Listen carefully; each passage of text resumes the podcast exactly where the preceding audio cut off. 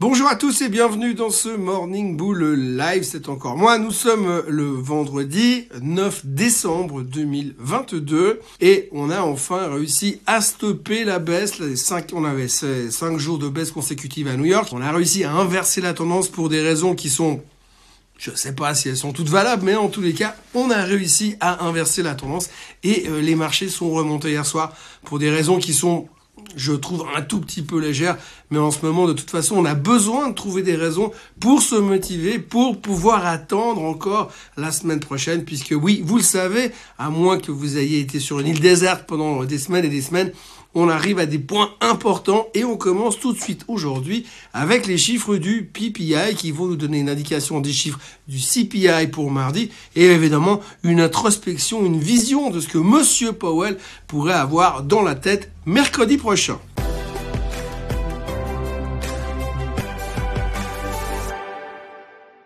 Donc euh, après la chemise euh, de bûcheron Suisse aujourd'hui j'ai la fourrure polaire Suisse officielle.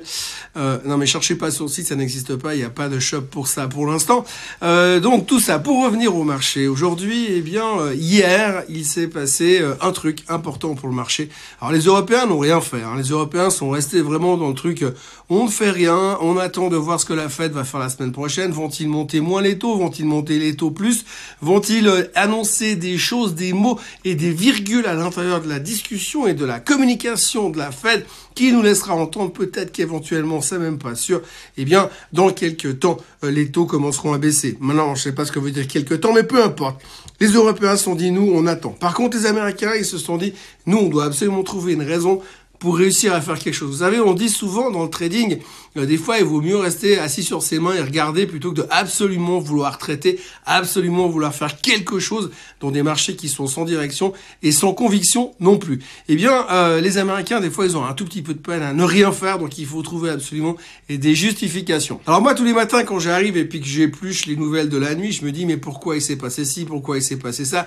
Et vous retrouvez un petit peu une pattern globale dans les articles qui laissent supposer, qui qui expliquent finalement euh, ce qui s'est passé et pourquoi ça s'est passé Eh bien, le thème principal de la journée d'hier, c'est les chiffres des jobless claims. Alors, les chiffres des jobless claims, d'habitude, on s'en fout complètement, hein, c'est pas une nouveauté. On les regarde toujours un petit peu, mais il faut quand même bien comprendre que c'est les demandes d'indemnité chômage semaine après semaine, donc c'est pas non plus quelque chose de très représentatif.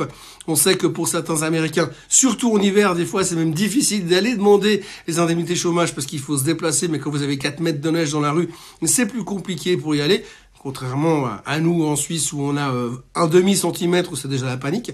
Bref, donc tout ça pour dire que les chiffres des jobless claims étaient globalement euh, meilleurs, enfin en ligne, on va dire en ligne, puisqu'on attendait 230 000 demandes d'indemnité chômage pour la semaine, et c'est sorti à 230 000, donc bravo la vague pour les euh, économistes qui se sont pas trompés cette fois, c'était juste 230 000 nouvelles demandes euh, d'indemnité chômage. Et puis on avait 226 000 la semaine dernière. Donc 4 000 demandes d'indemnité de, chômage supplémentaires pour la semaine. Et donc le marché, il a réagi en se disant ouh là là, ouh là là, là l'économie, elle est en train de ralentir, les taux font leur effet, la fête fonctionne, donc ils vont pouvoir être un peu moins au quiche lors du meeting de la semaine prochaine. Comme quoi, on n'a pas besoin de grand chose pour être super excité non plus, hein, parce que fondamentalement, les jobless claims, c'est jamais quelque chose que la Fed a regardé pour prendre une décision un peu plus globale, puisque c'est semaine après semaine.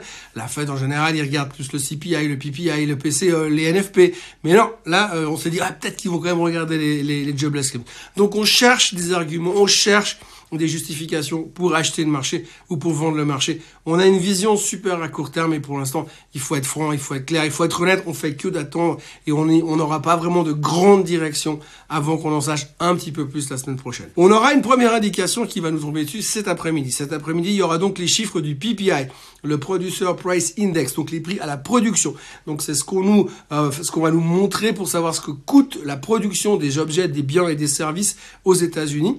Alors le mois dernier c'était à 8%. Ce mois, ce sera à 7,2. Ça devrait être à 7,2. C'est là que l'on l'attend. Qu'est-ce que ça veut dire? Ça veut dire que si vous avez les prix à la production qui baissent, ça veut dire que les producteurs de produits de biens et de services, eh bien, ils vont pouvoir refléter ça quelque part sur leurs clients. Donc, potentiellement baisser un petit peu les prix. Donc, faire moins d'inflation. Donc on dit que c'est un, indicateur avancé puisque si le PPI baisse bien, eh bien ça veut dire que normalement à terme le CPI devrait baisser aussi.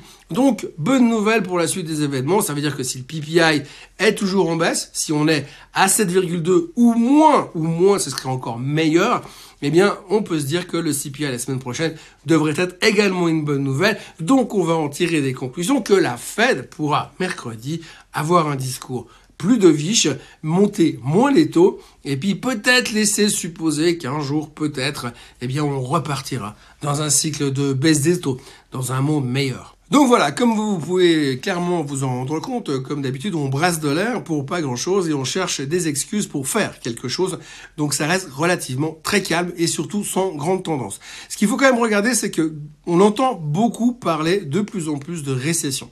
Oui, parce qu'on a vu hein, les inversions de la, courbe des taux, on en a parlé il y a deux jours, c'est clair et net, on a vraiment un signal très fort comme quoi une récession devrait se pointer à un moment ou à un autre. On a une autre conviction aujourd'hui qui vient de nous tomber dessus comme quoi la récession devrait se pointer. C'est que M. Jim Cramer a déclaré hier soir sur CNBC que selon lui, euh, l'inflation était en train d'être contrôlée, l'économie était en train de se stabiliser, et donc on devrait pouvoir éviter euh, la récession aux États-Unis. Donc si Kramer il pense qu'on va éviter la récession, c'est clair qu'on va en plein dedans.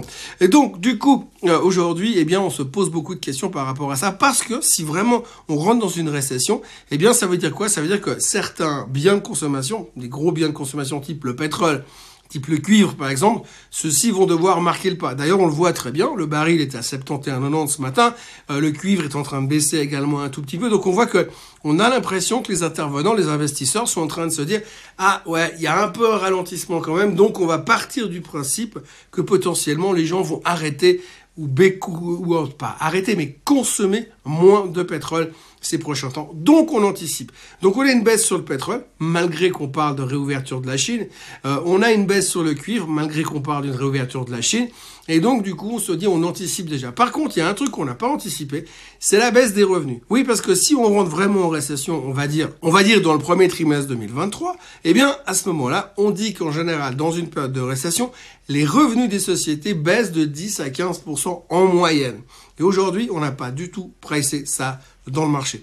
Ce qui tendrait à vouloir dire que si vraiment il y a des convictions ou des confirmations comme quoi nous allons dans une récession, eh bien le marché est encore trop cher. Dans les nouvelles du jour, on notera pas mal de choses, pas mal de petites choses. La première chose, en Chine, d'abord, ils ont un problème de euh, médicaments contre la fièvre. Ils, ont, ils sont en train de commencer une réouverture massive du pays. Et donc, il y a le Covid qui est en train de se spreader à toute vitesse. Et là, ils ont plus de médicaments pour combattre les fièvres liées au Covid.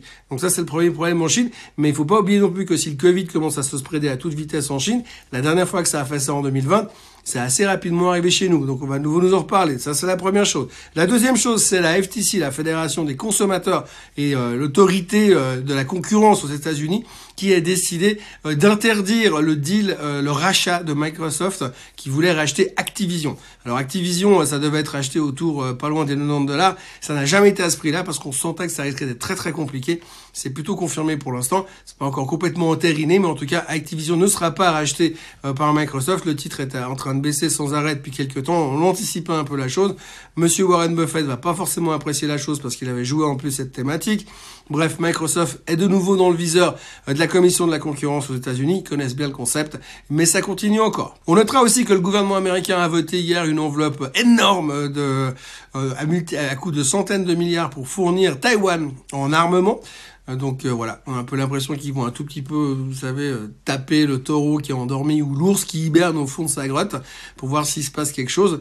Donc on, imagine qu'ils vont vraiment apprécier, et puis on peut imaginer aussi que les gens vont vraiment adorer, les Américains vont adorer que finalement on, préfère claquer du pognon de l'autre côté alors qu'il y a plein de gens qui sont dans la précarité aux États-Unis, mais ça c'est une autre histoire, on connaît bien le principe en France aussi par exemple également. Et puis dernière chose qu'il faut retenir ce matin, eh bien monsieur euh, SBF, Sam Bankman-Fried a été convoqué devant la commission, la, la banking commission du, euh, du Sénat à Washington le 14 décembre, alors on ne sait pas encore s'il va se pointer, mais en tout cas on a l'impression que au vu de ce qui se dit et ce qui s'entend à Washington, le gars il peut commencer à préparer ses bagages pour aller découvrir les cellules du Rikers Island à New York pour voir à quoi ça ressemble. Donc voilà, aujourd'hui, chiffre important s'il en est, le PPI.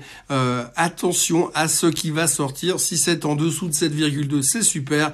On devrait pouvoir se chauffer pour le CPI de mercredi, de mardi prochain. Et donc tout le monde devrait être content pour entamer le week-end. Voilà où on en est aujourd'hui. Comme je vous l'ai dit, on n'a pas grand-chose à attendre, pas grand-chose à dire en ce moment. Euh, c'est vraiment une fin d'année en roue libre. À partir de mardi et mercredi, on y verra plus clair.